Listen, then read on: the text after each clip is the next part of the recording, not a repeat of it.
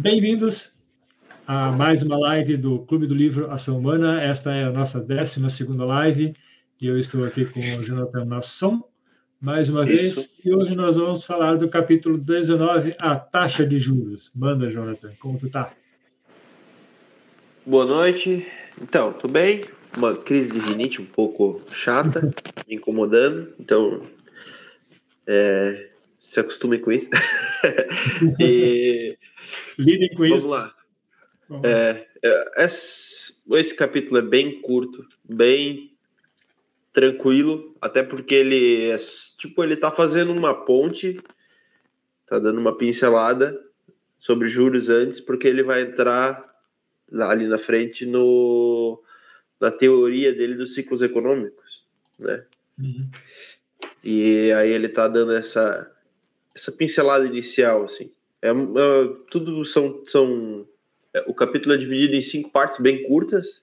São 13 páginas, 15 páginas. É, por aí.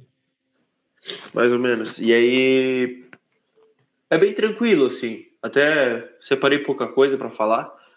Para quem está lendo, provavelmente já teve contato sobre com a, com a teoria, né, austríaca uhum. dos juros e tal. Então, também não é nada de ficar aqui entrando em detalhe de novo. Mas, ah, sei lá, eu achei bem tranquilo, bem, bem de boa. Ele está só preparando o terreno para a teoria austríaca dos ciclos econômicos. Sabe que a minha impressão, na verdade, foi um pouco diferente. É, ele, é um, ele é um capítulo curto. A conclusão dele a gente já conhece, né? Juro é o resultado da preferência temporal. Né? Juro é reflexo da, da preferência temporal e acabou aí, né? Só que eu não achei, só que eu não achei fácil de ler, porque ah não, isso não. Tá, é porque ele está ele tá falando de várias coisas que assim a gente não conhece muito bem. Eu acho que pelo menos pelo menos de minha parte assim, né? Eu não conheço. Sim, sim. Bem. Então ele ele está atacando alguns espantalhos, ele está refutando alguma, algumas coisas, ele está desatando alguns nós ali, ele está explicando algum, falando que ah, fulano disse que X, mas ele caiu em falácia por tal motivo.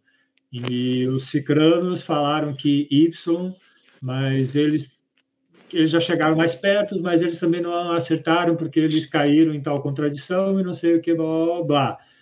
E, e, aí, e aí ele sai falando. E aí, como a gente não conhece nem o fulano nem os cicranos, a gente não sabe muito bem do que, que ele está falando.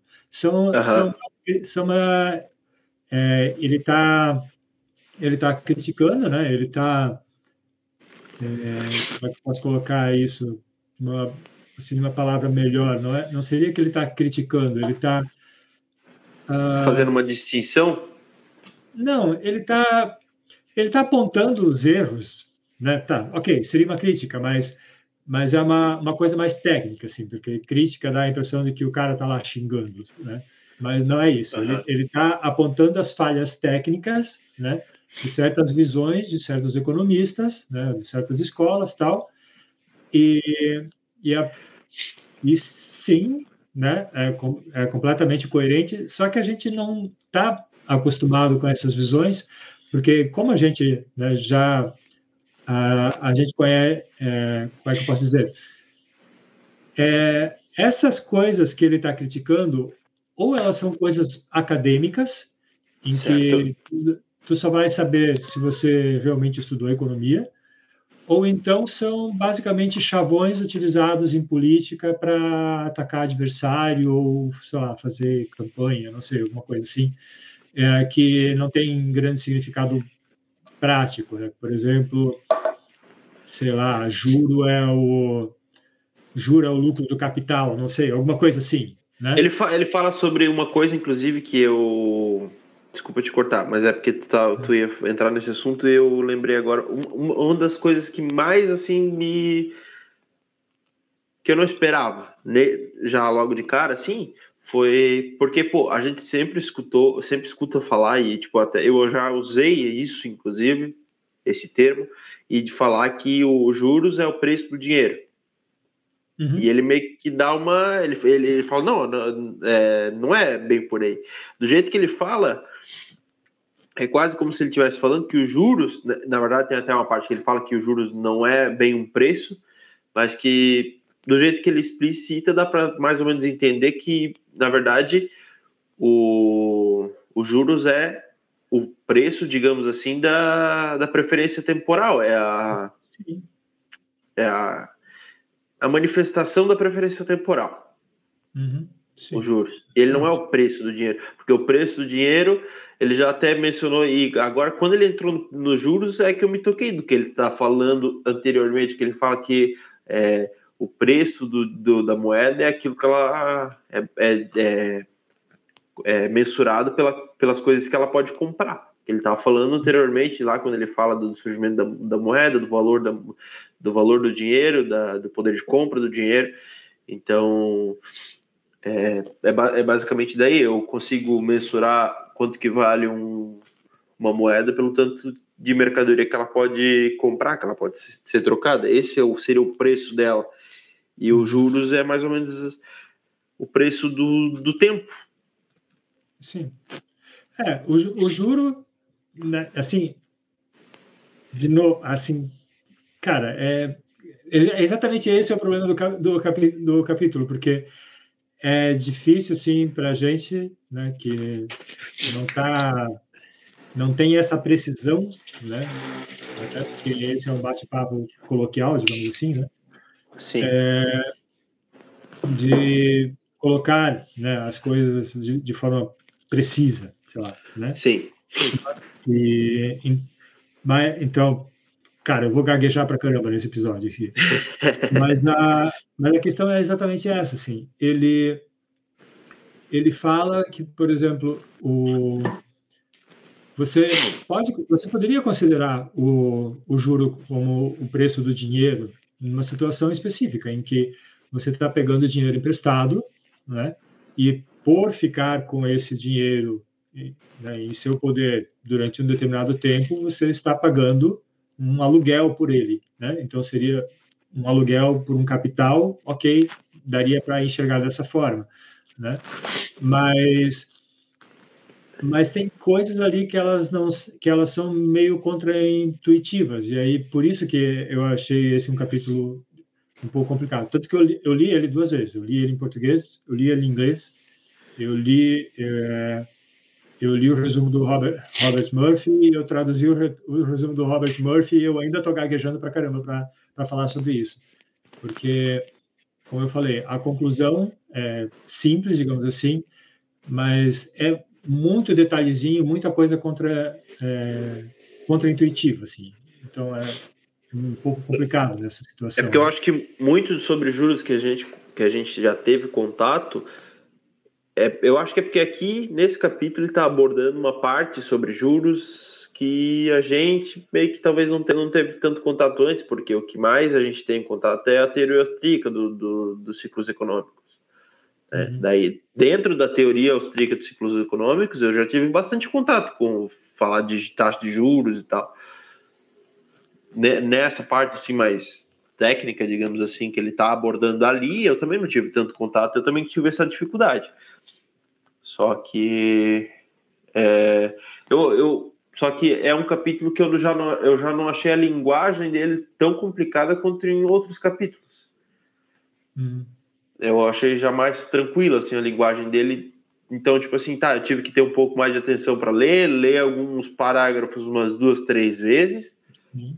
mas deu para mastigar. E uhum. é, deixa eu ver o que eu ia falar sobre é, o que você estava comentando ali do dos juros e tal. Por que que para mim eu cheguei nessa e assim eu cheguei nessa nessa definição de é, de que o, ju, o juros é o preço do tempo, digamos assim, meio que colando, porque, porque eu fui assistir uns, uns vídeos, né? Uhum. Uh, e aí eu cheguei no vídeo do, do Fernando Urich, aí eu mencionando ele de novo, porque ele é muito bom, ele explica muito bem sim, algumas ele, coisas. Ele explica essas coisas muito bem, sim. É, ele entende muito da, da teoria austríaca, dos ciclos econômicos, do, da escola austríaca, então, é, pô, ele tem, e ele, ele tem um jeito de explicar muito bom, e, e assim, eu não tinha chegado nessa conclusão, eu percebi que entre aquilo que eu conhecia e o que o Miz estava falando ali, tinha um tinha uma, uma certa diferença, e aí eu fui pesquisar para ver o que, que eu conseguia achar, para entender melhor também, eu cheguei nesse vídeo do Urso, onde ele está falando justamente isso, de que o. E aí essa frase não é minha, é ele que passou essa conclusão, e aí para mim começou a fazer mais sentido o que eu li. Que daí ele falou: ó, o, o juros não é o preço do dinheiro, é o preço do tempo. E aí para mim faz sentido. Faz sentido quando eu penso da seguinte forma: é, eu, Jonathan, não, não tenho dinheiro agora para fazer para montar a minha sorveteria, né? Então eu não tenho esse dinheiro agora. E eu, o Brusque tem esse dinheiro lá é, guardado. Você tem o dinheiro que eu preciso guardado. E aí eu peço emprestado para ti. Só que como tu tem, como na preferência temporal, geralmente é, sempre a gente prefere ter o bem antes, né? Agora do que daqui 10 anos, daqui 5 anos, é, eu preciso, como eu não tenho esse dinheiro agora, e eu preciso desse dinheiro agora, e eu preciso adiantar esse dinheiro, é, eu preciso te, dar, te pagar um adicional depois. Então, esse adicional que eu estou pagando, o que seria os juros, é, eu estou pagando justamente porque você está adiantando. Então, esse preço ele vem por causa do tempo por causa uhum. porque eu, eu não tenho esse dinheiro agora. Eu consigo esse tempo, esse esse dinheiro ao longo do tempo, só que eu não quero ele ao longo do tempo, eu quero ele agora. Então eu estou te pagando ele em cima dessa desse adiantamento, desse tempo que você está me adiantando, entendeu? Então olhando dessa forma, já consegui entender melhor o que ele estava escrevendo ali, porque no começo eu dei uma, uma, uma, uma patinada. Assim. Mas uhum. quando eu cheguei nesse vídeo, deu aquele. Aí foi mais tranquilo entender o que, que ele estava falando. Sim. E, mas assim, aí, mas chega nesses pontos, assim, porque lá na frente tem uma hora que ele fala que o juros não é preço. Ele uhum. fala alguma coisa assim, né? Que o juros não pode ser considerado bem um preço. Então, tem algumas coisas que acho que falta um pouco de conhecimento mais técnico, assim, para entender uhum. bem 100%. Mas eu acho que a, a base fica mais tranquila porque para mim, aqui ele está fazendo a ponte para ir para a teoria dele de, da, dos ciclos econômicos. É o que foi o que pareceu para mim. Assim. É, é, o, prime o primeiro capítulo, né, a subcapítulo, ou a primeira sessão, né, ele está falando do, do que é o juro, basicamente assim, né, dando uma pincelada do que as escolas é, as escolas de economia anteriores à escola austríaca consideravam o que, que era juro, onde é que elas falhavam, coisa assim, né? Onde é que a escola austríaca muda um pouco, tal, né? Ele está dando essa introdução sobre o que é juro. Aí, no segundo capítulo, é onde entra uma coisa que eu acho bem legal, que ele, é onde ele está especificando qual é o juro que ele está falando. Que ele está falando do juro originário, né? É isso que tem em português. É, o, o, juro originário, daí ele diz que é ah, assim de, de, um jeito que faz sentido para mim, né? O juro originário é a tua taxa de, de preferência temporal, né? Então ele tem puramente a ver com preferência temporal. Então ele até vai falar depois que eu acho que isso vai estar na, ter, na terceira sessão, que o, o juro de mercado ele vai envolver outras coisas, como por exemplo incerteza, ele vai envolver, sei lá, inflação, ele vai, ele, né, expectativa de inflação, ele pode envolver outras coisas no juro de mercado, mas não é desse juro que ele está falando. Ele tá Daquele falando juro que vai para os contratos, né? Ele, quando ele fala da, pô, quando é, ele, tá, ele, faz essa distinção, ele tá falando, ah, quando vai fazer contrato e coisa e tal, é, é falado de juros lá, mas não é desses juros que ele tá falando. Ele explica Sim. isso lá no. Acho que é no 3, né? É, então ele está falando ali. O que ele está falando aqui é do juro originário, que é o juro que se refere né, que, é, que é o juro per se, o juro específico mesmo, né, aquilo que a gente pode chamar de juro. Né, se é aquele juro que tiver especificado no contrato, ele pode ser dividido em várias coisas. Ele vai ser juro originário, mais incerteza, mais expectativa de inflação, mais não sei, mais um monte de coisa, né? Ah, o que ele está falando é só da parte do juro originário, né? Que é o que tem a ver com preferência temporal. E aí ele fala que é, é onde daí ele começa a entrar em vários detalhes, né? Como por exemplo, se você não é, o que aconteceria se você não tivesse juro, né? Daí ele diz porque é, tipo o que aconteceria se você não tivesse juro originário. Ele diz por que que essa por que que essa pergunta não faz sentido? Porque as pessoas sempre têm preferência temporal. Então ele é, e é ali onde ele começa a explicar várias coisas que eu patinei, assim, porque uhum. elas são bastante contraintuitivas, porque a gente está muito viciado na visão de juro de, de dia a dia, né? aquele do, do, juro como a gente vê juro é, normalmente, né? E aqui ele está pegando um tema bastante específico, bastante técnico. Então, é, e aí ele entra na, em algumas coisas, assim, por exemplo, quando o Uh, só para pegar uma parte assim, né, para entender o nível da coisa, né? Pegando do resumo do, do Murphy, o juro original também explica o preço finito da Terra, que em teoria fornece um fluxo indefinido de serviços. Se as pessoas não descontassem os fluxos de renda esperados nos anos futuros, elas estariam preparadas para pagar qualquer quantia, não importa o quanto, por um pedaço de terra. O que isso significa? Tu tem um pedaço de terra, ok? Tá? Esse pedaço de terra ele tem uma certa produtividade, digamos, né? Tu vai plantar milho em cima daquilo lá. Tu vai plantar, teoricamente, milho em cima daquilo lá infinitamente, durante muito tempo, né? Quanto tempo? Não se sabe, séculos, milênios, talvez, né? Possivelmente dezenas de milênios. Não? Então, qual vai ser o, como é que tu vai especificar o preço dessa coisa se o se, o pre, se ela pode render tanto certo? Se isso aqui pode ficar rendendo durante tanto tempo, né? Então, pô, digamos que o rendimento desse pedaço de terra aqui seja, uh, sei lá, 10 mil reais por ano. Isso vezes 10 mil anos, vai dar 10 mil vezes 10 mil, isso vai valer 100 milhões, por exemplo, né? Seria isso? Alguma coisa assim.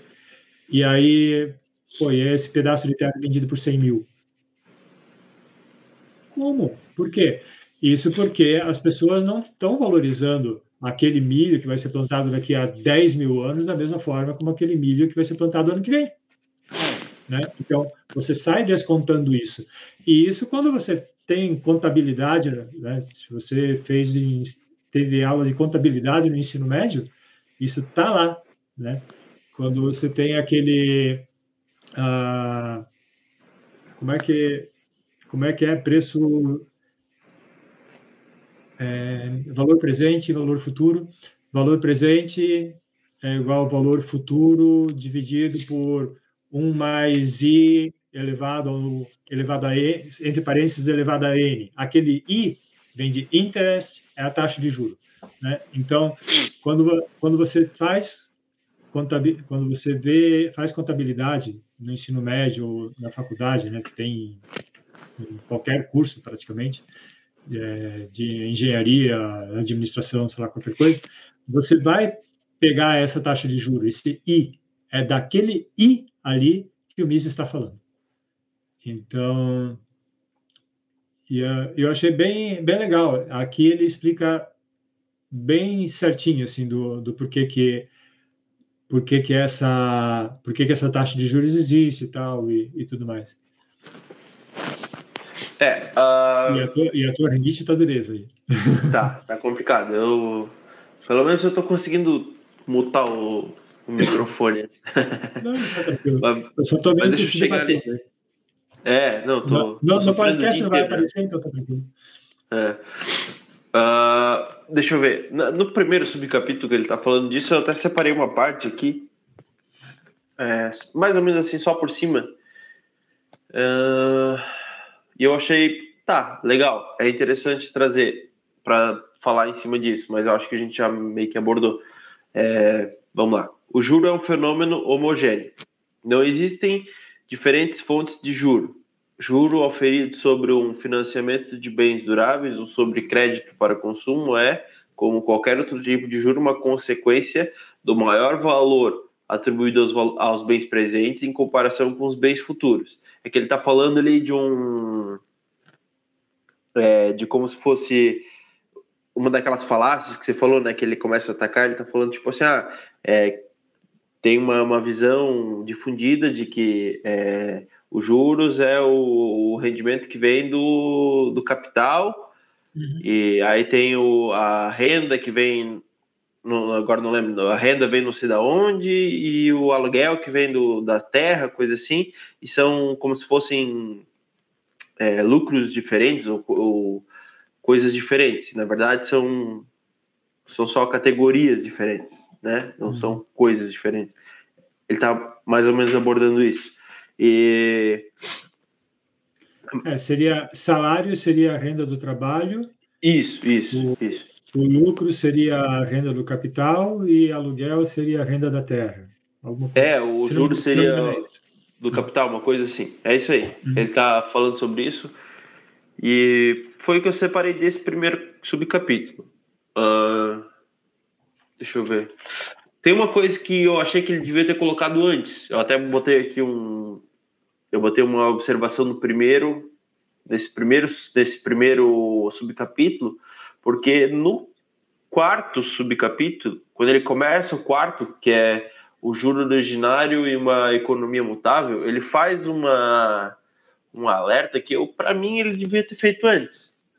Ele fala ali assim, ó até agora abordamos o problema do juro originário sobre certas premissas, que as operações mercantis sejam efetuadas com base no emprego de moeda neutra, ou seja, considerando moeda neutra, que a poupança, a acumulação de capitais e a determinação da taxa de juros não, não sejam deformadas por interferências institucionais, que a economia funcione como uma economia uniformemente circular e aí ele diz que mais para frente ele vai abordar as duas primeiras premissas e daí ele começa a abordar a, o juro originário numa economia mutável. Eu acho que essa decisão ele devia ter feito antes, porque, sei lá, eu comecei o subcapítulo achando que ele estava falando numa situação é, mais geral, assim. E aí, ele, na verdade, ele está falando com essas premissas. Eu acho que ele devia ter falado antes. Eu acho, né? Tá, quem sou eu, mas ok. Uhum. Eu acho que ficaria mais fácil para mim entender o que ele estava falando se eu soubesse que essas premissas estavam sendo utilizadas ali. É, talvez, talvez faça sentido. Talvez isso teria evitado um pouco de confusão, sim. É, tem, tem uma parte que eu separei da, do primeiro capítulo. É, aliás, não, é do segundo subcapítulo.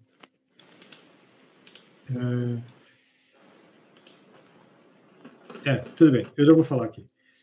Que na, como eu já comentei no segundo capítulo, né, eu, que ele falou ali do, do juro originário e tal, e ali ele fala várias coisas ali é, sobre o que aconteceria se não houvesse o juro, juro originário, blá, blá, blá, E aí ele fala sobre a, sobre querer a, mexer em taxa de juro, né? Sim. E aí ele, daí ele vem no texto, lá, blá, blá, blá, daí ele diz, portanto, é inadmissível supor que o juro possa ser abolido por qualquer instituição, lei ou manipulações bancárias. Quem pretende abolir o juro terá de convencer as pessoas de que uma maçã disponível daqui a 100 anos terá o mesmo valor de hoje. O que pode ser abolido pelas leis e decretos é apenas o direito de os capitalistas receberem juros mas tais decretos provocariam o consumo de capital e rapidamente reconduziriam a humanidade à sua originária e natural pobreza. Né? É, ele faz uma explicação de, e isso também eu acho que está mais detalhado lá no terceiro subcapítulo, de que é o juro que mantém o capital. Né? Se não se não se não existisse juro, o capital seria consumido, basicamente isso. Então, o juro é necessário, né? Ele e tipo não é não é nem que ele é necessário, né? É simplesmente ele existe, ele não não tem como, porque como as pessoas têm a, têm a preferência temporal, vai haver o juro originário, tá? Essa taxa de juro originário, ela vai existir. Quer você queira, quer você não queira, quer você coloque um decreto proibindo, quer você não coloque, ela vai existir. Ela está lá, ela faz parte da ação humana, ela faz parte da, da forma como os seres humanos são. A, a, não ser que, a, a não ser que o cérebro dos seres humanos mude de alguma forma, o juro originário vai estar lá. Tá? Isso. Então você não consegue abolir o juro, você, mas você consegue abolir o direito das pessoas de receberem os juros. E aí, quando você faz isso, o capital é consumido. E aí, o país volta para a pobreza. Né? Eu, eu, também separei essa parte aí.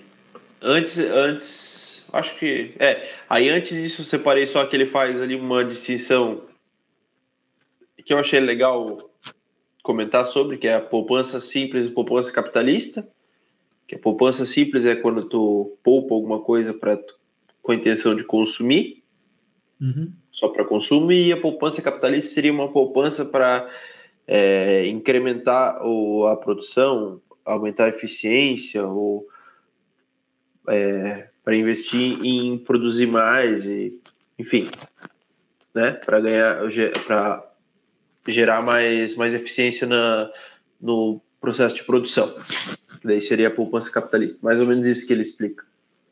Também separei isso. E tem uma frase que eu achei legal, que eu separei ele enquanto. É, é, ele aborda bastante, né, nesse, nesse segundo capítulo, essa parte de das, das tentativas de, de mostrar que como seria se fosse abolido o juro, ou, tent, ou tentativa de abolir os juros, ou coisa assim. Uhum. E ele aborda bastante isso, daí ele fala assim, ó, enquanto o mundo não se tornar o país da fantasia, os homens se defrontarão com a escassez e precisarão agir e economizar. Serão forçados a escolher entre satisfazer-se em um futuro mais próximo ou mais remoto, porque nem no primeiro nem no segundo caso a satisfação plena poderá ser atingida. Então, de novo, aquele, aquele negócio de que é, pô, é, acaba caindo ali no, no na, naquele negócio subjetivo, né? Na valoração subjetiva. E é, é os juros acaba sendo uma categoria praxeológica, uma categoria da ação humana, né? Então, é, tentar abolir isso é tentar, sei lá, tentar abolir a ação humana, ou a escassez e coisa e tal. Enquanto tiver escassez, enquanto tiver ação humana, vai ter preferência temporal. Eu vou preferir fazer uma coisa agora ou mais depois ou a longo prazo, mas eu vou Sim. exercer essa preferência sempre. Não tem como fugir disso. É bem isso. Aí a gente vai ter o terceiro capítulo do nível da taxa de juros. Aqui ele vai falar bastante da economia. que é? Economia circular. Como é que está em português? É... Economia. Ele fala, em, ele fala em economia estática também, por causa do, do Schumpeter, né, que, é um, é. Que é, um outro, é um outro economista. O Schumpeter, inclusive, o Schumpeter, sei lá como é que se pronuncia o nome dele, é, o, é um cara que, que acertou bastante coisa, inclusive, se não se não estou confundindo os, a, as personagens aí, mas se não me engano é um cara que é um, foi um economista bem bom, bem bem legal, só que ele cometeu alguns deslizes. E o Mises, eu acho que já atacou um, de, um deslize dele antes e agora daí fala, fala de outros também. E, mas, assim, é basicamente aqui, o, a questão aqui é que você tem, ele vai utilizar aquela construção né, da economia circular. Economia uniformemente, uniformemente, uniformemente isso. Isso, economia uniformemente circular. Obrigado. Não, hoje a minha memória está uma desgraça, bicho. Eu não estava conseguindo. Antes, antes da gente começar a, a live, eu não estava conseguindo lembrar nem o nome do, do John Locke, do Thomas Hobbes e do Keynes. Keynes. Nem do Keynes. Eu não estava conseguindo lembrar o nome dos três, para ter uma ideia. Então, a, mas tá, então, aqui ele vai falar bastante da economia uniformemente circular, e daí ele, ele diz da utilidade da economia da uh, economia uniformemente circular E, e justamente com a construção da economia uniformemente circular é que você consegue ter várias conclusões, né? E, o, e aí, o, e, e resumindo, a, o nível da taxa de juros, ela vai, ele vai ser correspondente à preferência temporal das pessoas e volta para aquela conclusão que a gente falou antes, né? Eu acho que é basicamente isso. Eu separei uma parte. É... Ah, sim. Tem uma coisa aqui que ele fala que é normal a gente a gente a gente ter cenários, né, em que a, as taxas de juros em nações mais ricas são maior, são menores do que taxas de juros em nações mais pobres, né?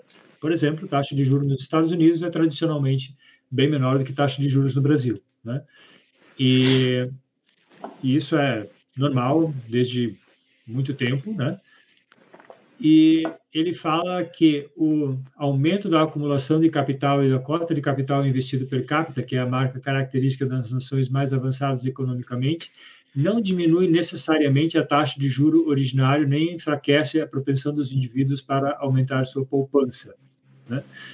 Porque é justamente a, a ideia de que o fato das pessoas serem ricas faria com que as taxas de juros baixassem, resumindo. Né? Ao lidarem com esses problemas, são muitas as pessoas que se confundem ao comparar meramente as taxas de juros de mercado determinadas pelo mercado financeiro. Entretanto, essas taxas brutas não exprimem apenas o nível do juro originário. Elas contêm, como será mostrado mais tarde, outros elementos, cujos efeitos explicam por que as taxas brutas são, em geral, maiores nos países mais pobres do que nos países mais ricos. Aquilo que eu estava comentando antes, né? a taxa de a taxa de juro que a gente a taxa de juro de mercado que a gente está acostumado a ver ela não é só o juro o juro originário o problema é que numa nação mais pobre geralmente ela é pobre porque ela tem instituições piores ela tem mais é, risco é, ela tem mais risco exatamente e é essa incerteza que vai fazer com que o juro praticado no mercado seja mais alto para que você invista nesse mercado correndo mais risco, você vai querer, você vai pedir ganhos maiores. Então, senão você não vai para lá, senão você não investe lá. Então, quem está quem está querendo fazer algum investimento né, e precisando pegar dinheiro emprestado, vai ser obrigado a pagar mais por conta dessa incerteza. Então, essa, essa taxa de juros ela é mais completa do que a, a taxa de juros originário, que é a taxa da preferência temporal, digamos assim. O juros originário é dez vezes é, aqui é apenas a é. preferência. É porque é, é porque é, mais, é basicamente isso que ele está falando na, nesse capítulo. Então, ele, no capítulo ele, todo. Uhum. É, é basicamente isso que ele está tá explicando. E, só que, pô, ele, ele, entra em vários detalhes para explicar isso tudo e, e, de uma forma meio uhum. técnica. Por isso que a gente também está assim babacando, assim, porque a gente não tem essa a gente não é o Mises para saber explicar que nem ele, né? é isso aí. Daí depois ele vai falar, então, né, o juro originário numa economia mutável, é aí, né, que, que ele vai falar aquilo que tu comentou antes, né? Ele diz, Isso. Ó, até então a gente estava falando, né, da economia uniformemente circular, que o governo não está interferindo no mercado, né? É, a gente está falando uhum. livre mercado, que a gente está falando de, de dinheiro neutro, né, moeda neutra. Dinheiro neutro Tá? Então, agora a gente continua sendo livre mercado, continua sendo dinheiro neutro, mas a economia agora é mutável, ela já não é mais uniformemente circular. Né? É. E, e aí ele até, inclusive, eu separei três partes aqui desse aqui. Uh, quer comentar alguma coisa? Deixa eu ver se vale a pena ver isso aqui.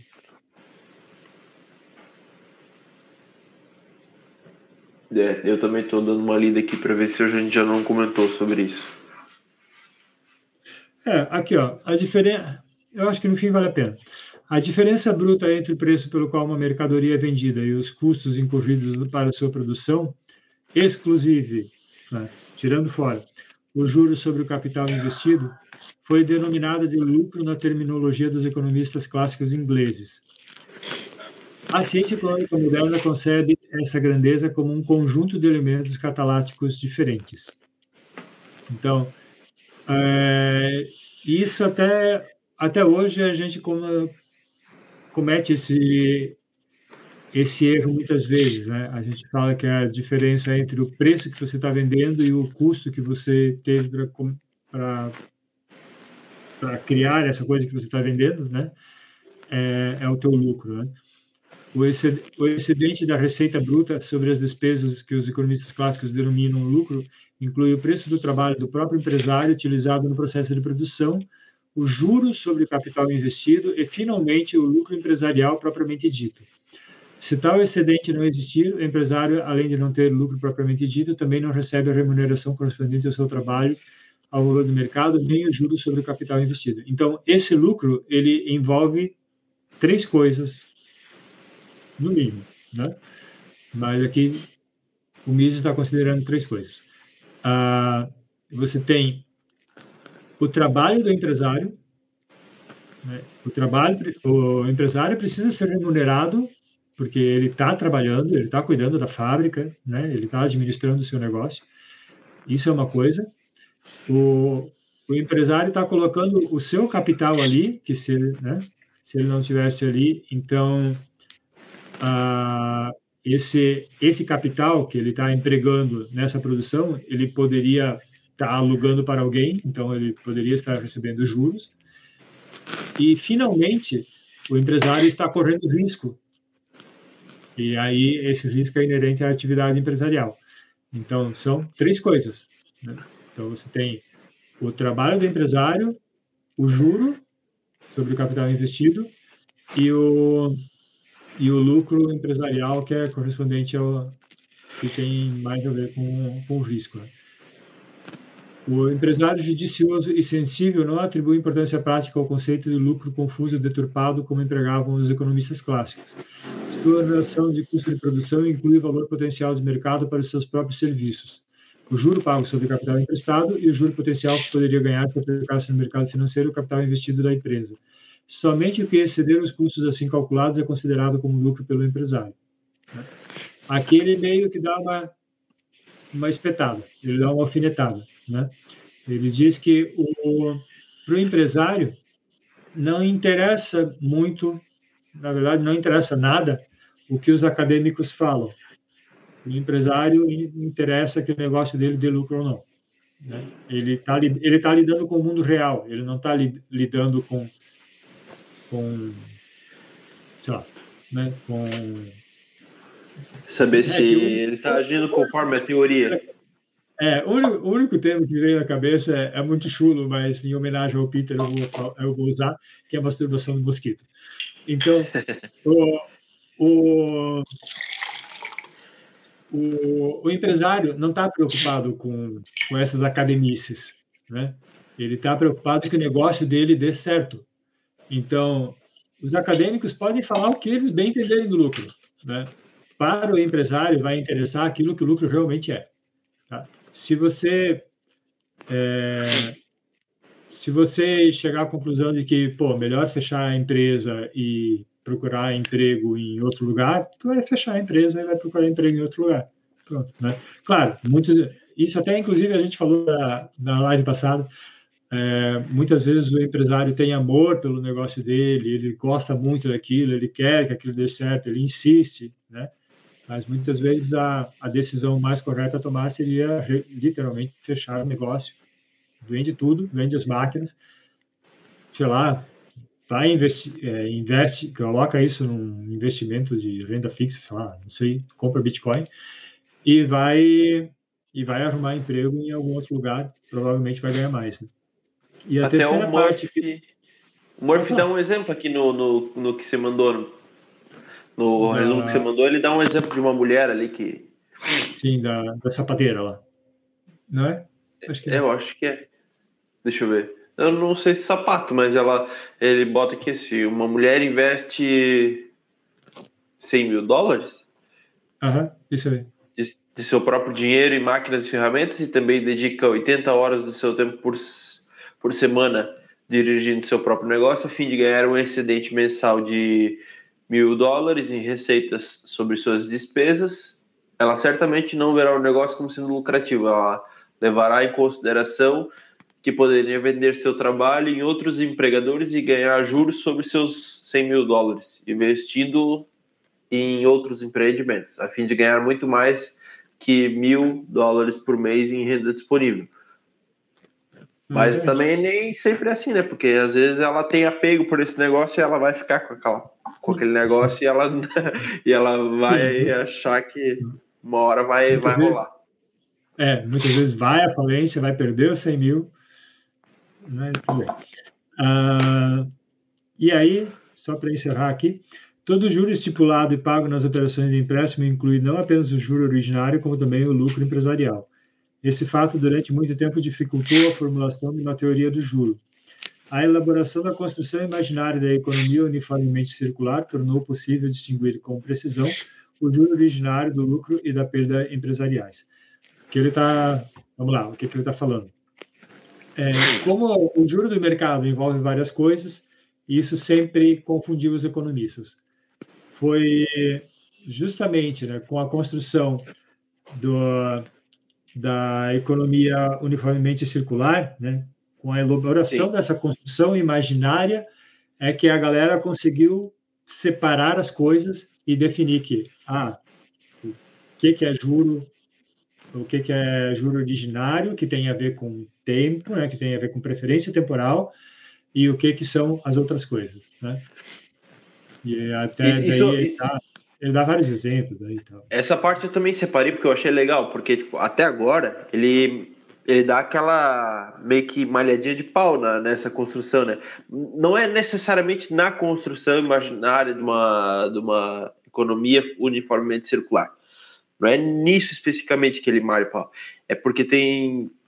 É o que, é o que ele, ele, pelo menos, dá a entender. Fala, porque, porque ele fala que isso é útil, né? É, ele explica. Ele, ele, fa é, ele fala várias vezes que é útil para tu entender algumas coisas e coisa e tal. Só que ele, ele fala ali que, pô, tem muita interpretação errada, tem muita gente que meio que leva ao pé da letra, e muita gente que tenta fazer. É, entender o mundo real.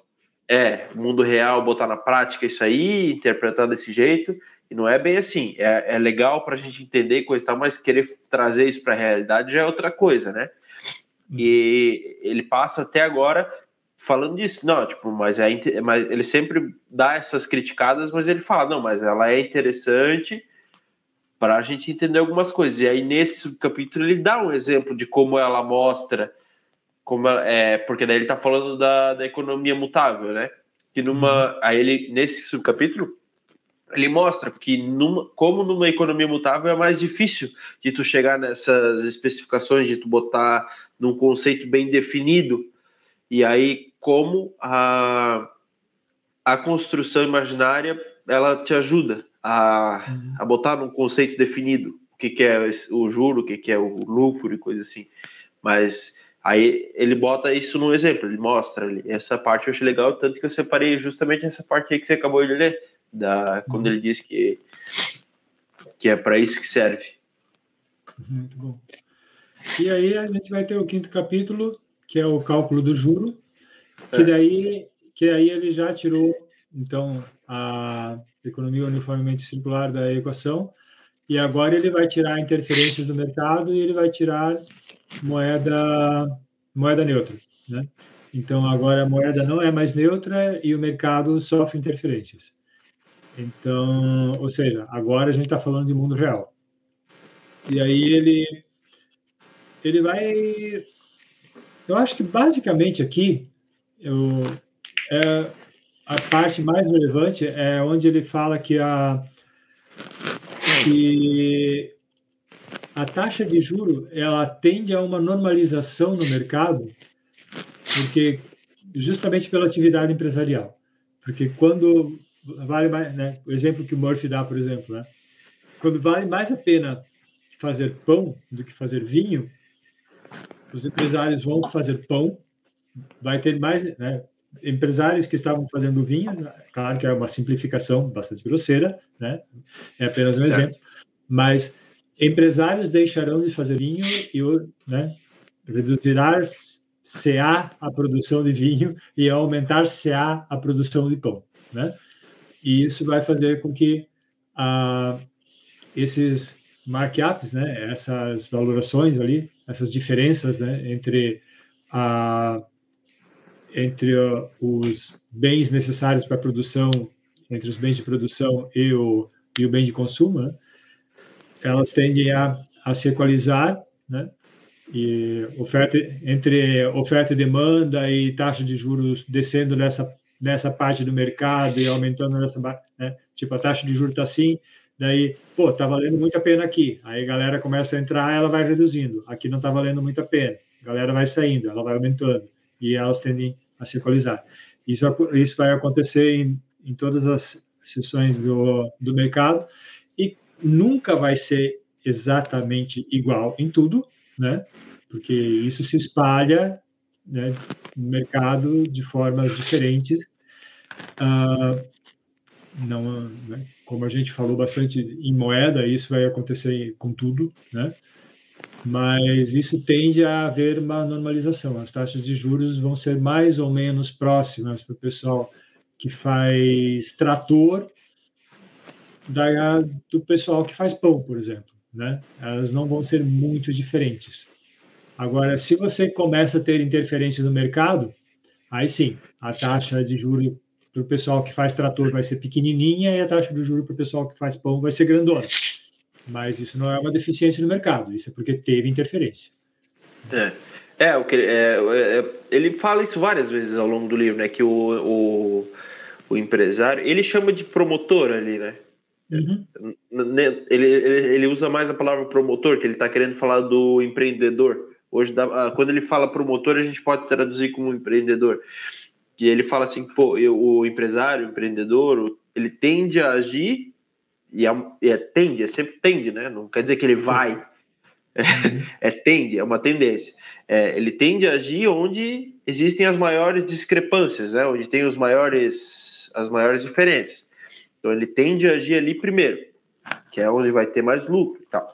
Então ele tem e aí quando ele age ali, ele começa a diminuir e causa esse efeito que você falou ali de, de normalização, digamos entre aspas, de, de começar a, a deixar uma coisa mais uniforme, de eliminar essa discrepância. Isso ele já falou várias vezes, ele fala isso.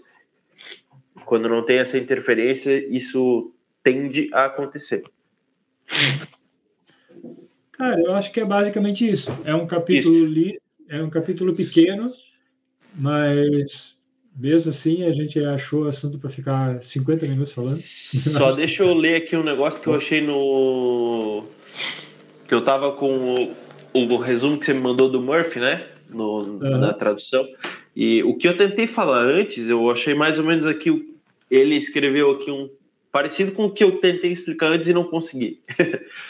mas ele botou aqui, ó, é, por que é importante, né? Por que, que esse hum. capítulo é importante? Ele botou aqui, ó. Este capítulo, relativamente curto, fornece a ponte necessária entre a preferência temporal subjetiva, o assunto do capítulo 18, e a teoria misesiana dos ciclos econômicos, o assunto do capítulo 20. No presente capítulo, Mises explica como o desconto de bens futuros leva ao juro originário, o capítulo talvez seja um dos menos ortodoxos para um economista tradicional, porque Mises enfatiza as, diferentes, as diferenças entre o seu entendimento de juro e o tratamento padrão dos, dos livros didáticos. Em particular, Mises argumenta que a produtividade dos processos capitalistas não é a causa dos juros. Ele fala bastante também sobre isso, sobre hum. é, que, tipo, pô, o pessoal fala que é a produtividade tal que, que impacta bastante ele nos juros e ele dá ele já fala que não é bem assim que praticamente não interfere e tal uhum. isso ele fala bastante eu achei legal é. era, era mais, mais ou menos nessa linha que eu estava tentando falar que ele parece que ele está fazendo tipo uma ponte para falar do da, da teoria da teoria austríaca dos ciclos econômicos né uhum. é mais ou menos isso que ele é, é bem isso essa parte ali do da produtividade do, do a produtividade dos processos capitalistas não é a causa dos juros. Isso, isso é bem importante, talvez a gente não tenha dado a devida atenção aqui. É, é uma coisa que eu já tinha ouvido, mas assim, meio como chavão, né? Até por isso eu falei no início, né? de ah, o juro, o juro é o lucro do capital ou coisa parecida, né? Ah, que, que vem justamente vem justamente daí, né? Não é uma coisa tão chavão marxista. Isso Sim. é isso é, realmente é uma teoria econômica que era levada a séria, é, que era levada a sério, de, de que o, o juro existia porque o, é, porque o capital aumentava a produtividade. Então, esse aumento da, da, produtividade causado pelo capital era o que gerava o juro. Né? Alguma coisa mais ou menos nesse aspecto. Assim. Aí ele explica tecnicamente. E, é, isso é uma coisa que eu realmente não conhecia. Né? Uhum. Sim, muito por cima tinha ouvido assim falar, né? Então foi foi interessante saber isso. Eu, eu já sabia da conclusão do Mises, né? Porque a gente já conhecia, já tinha lido. Mises, algumas isso. coisas do Mises, tal. já tinha lido, eu já li mais Rothbard do que Mises, por exemplo, né? eu tinha lido outros caras, então eu já sabia dessa conclusão de que uh, o juro, né, ele tem a ver com preferência temporal, né? Isso eu já sabia, mas eu não tinha essa noção, é, não tinha essa noção precisa de que tinha uma galera que considerava que juro vinha da produtividade. Então, foi, foi bastante interessante, assim, conhecer essa, esse fator histórico, né? Completamente ultrapassado, né? Pelo menos na nossa opinião, né? Na minha opinião, pelo menos, tá? na tua também, pelo jeito. Ah, então, completamente ultrapassado para os austríacos, mas é uma coisa que era levada a sério antes da escola austríaca e que até hoje muita gente continua considerando assim. Então, é bastante importante conhecer essa conhecer essa linha de raciocínio. Né? Sim. Então, tá bom. Acho que é isso. É, próxima... eu... Pode falar. Deixa eu ver. Não, é que eu tinha mais uma parte para ler aqui que. Só que eu tinha separado que eu achei legal. Mas deixa eu ver se eu acho ela aqui rapidinho. É...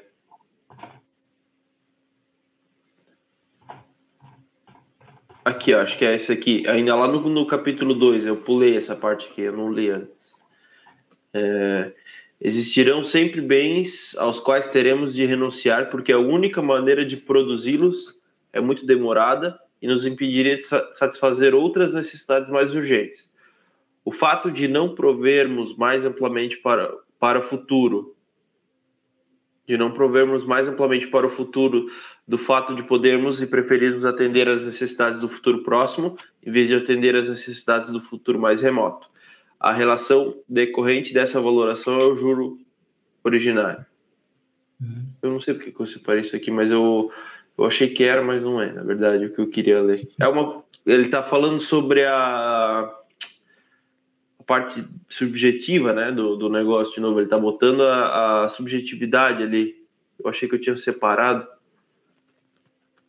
Que ele termina falando assim, tipo, ó, mas a gente sempre tem que levar em consideração de que é, é de que essa valoração ela é subjetiva, então não existe como uma coisa como uma taxa fixa, né, na, na economia, coisa assim. Ela, é, ela vai ali no, no indivíduo, é subjetivo também, como qualquer valoração. Uhum. Mas é, era só uma passagem assim, reforçando isso. Então tá. É, próxima segunda-feira, capítulo 20, então. O capítulo é. mais falado, mais aguardado do livro. Esse então, é bom. Vamos debulhar. É isso aí. E é isso. Então, fechou por hoje. Porque a semana foi complicada e essa semana também vai ser, mas a gente vai continuar. Então, pois é. Vamos, Vamos lá, essa semana foi, foi cansativa, mas, pô, bem no dia que eu tinha para descansar, que é, que é hoje, segunda-feira, a rinite me pegou. Pois é, tá, é, melhor ficar, é melhor ficar doente num dia de folga ou num dia de trabalho? Pois é, boa pergunta. É uma boa pergunta, né? Boa pergunta, eu acho que eu prefiro um dia de trabalho mesmo, já tá trabalhando? é, tem a galera que prefere um dia de trabalho porque daí pode pegar folga, né? Mas é, não, não nesse é, caso. Não é, o no, não é o nosso caso, né? Aí, Eu acho que, é, é, que, pô, bem no dia que tu tem para descansar, daí tu tá doente, tu tá. É complicado. então tá. Melhor Valeu, abraço. E até semana que vem. Valeu, boa semana. E abraço, galera. Até próxima.